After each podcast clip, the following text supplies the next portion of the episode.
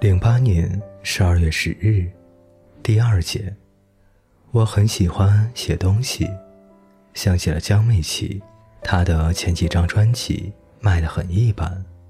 唱片公司说，如果这样持续下去，就不给她发片了。魏台采访她的时候，这个并不漂亮的女生平静地说：“我很喜欢唱歌。”她没有看镜头。可是能感觉到他的坚定。后来他一直不温不火，可是有几首歌被广为流传。不论走到哪里，就算不带钱包，也要带上灰色呢子质地的软皮本子。一直觉得钱包是消耗品，而我的本子好像一个储蓄所，只要安静下来，就能把思绪和感动存进去。这个本子。就是我这两年的写作源泉。有的时候灵感到位了，变得思如泉涌，在本子上飞快的能一下子写好几十页。隔几日往电脑里整理的时候，会发现一些自己写出来的，可是当时并没有注意到或感受到的情节和心理活动。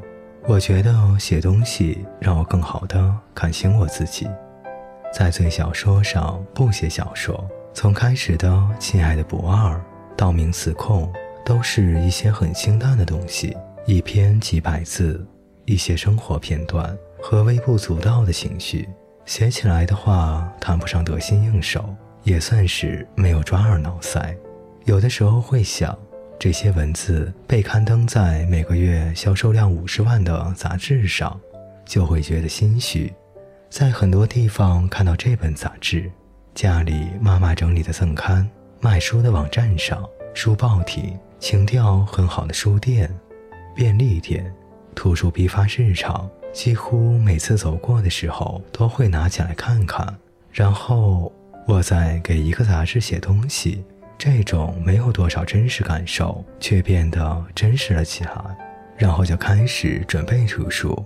把之前在最小说上的文字和日记里的文字放在一起，串联起来，一个字一个字的读过去，删除很多字，好像古建筑修复的工程师，小心翼翼地复原着最初的心情和语气，总是觉得不够好，于是停下来，在狠狠和回声的鼓励下和小四的鞭策下，终于完成了。拿到样书的时候，我在日本。小简风尘仆仆地从北京赶过来，还没有放下所有的行李，便抽出这本书，开心地说：“跑了几个书店，终于让我买到了。”在飞机上看得我直乐。我很喜欢这个封面。后来小简去洗澡的时候，我就躺在旧旧的日式旅馆狭小的榻榻米上，翻着我的书，一页一页地翻过去，什么也没有往脑子里进。可是仍然一页一页的翻。后来我握着它，睡了一个很舒服、很长又无梦的觉。第三节，最开始去岛的工作室，那时候还在上海马戏团附近的一个公寓里，大厅里有四五台电脑，就成了他们的工作室。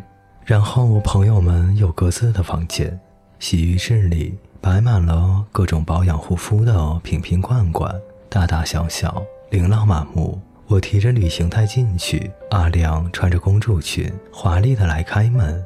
小四研究了一下我的包，问是 LV 的。他问我饿不饿，我说饿。然后大家叫了外卖，围成一圈，在茶几上吃着。晚上的时候围在一起看电影，快睡觉的时候，我躺在床上。小四在赶一个书稿子，H 拿着几个打印出来的封面过来问哪一个好看。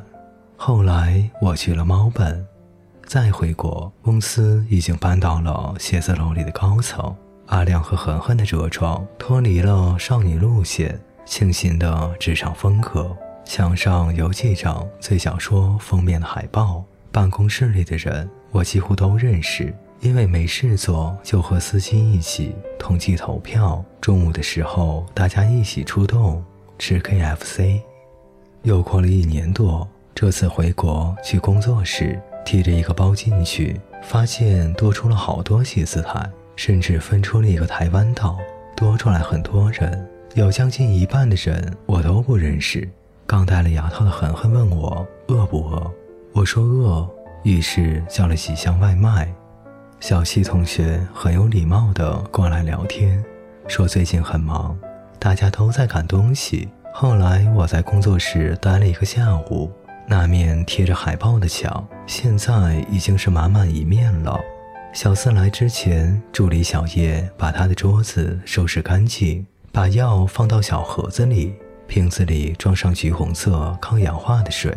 当时心想，这是在演电视吗？后来小四来了，活蹦乱跳的，自信满满的说：“这个稿子交给我吧，那个今天完成吧。”然后开始噼里啪啦的打字，期间像卫星一样游荡在工作室的每一个角落。下午他有一个电话采访，回答的时候，我觉得他成熟了很多。晚上小四、狠狠、阿亮，我们四个去吃日本菜的时候，可爱中仍然在忙碌着。后来和小四在网上聊天，讲买房的事。小四说，他准备在恒隆附近买套房子，以后把可爱工作室搬到恒隆那边，写字间里生活、工作、买东西都很方便。当时就觉得，除非他以后换了主意，否则一定能办到。这本杂志也会越来越好的。第四节，陪安东尼度过漫长岁月的成功。是我们大家都没有料到的。读者的反馈，豆瓣网将近一个月的排名第一，不错的销量，这些都加强了我写作的信心。寂寞与写作是并行的吗？还是只是平行、相互审视的关系？总之，会一直写下去，一定会一直写下去。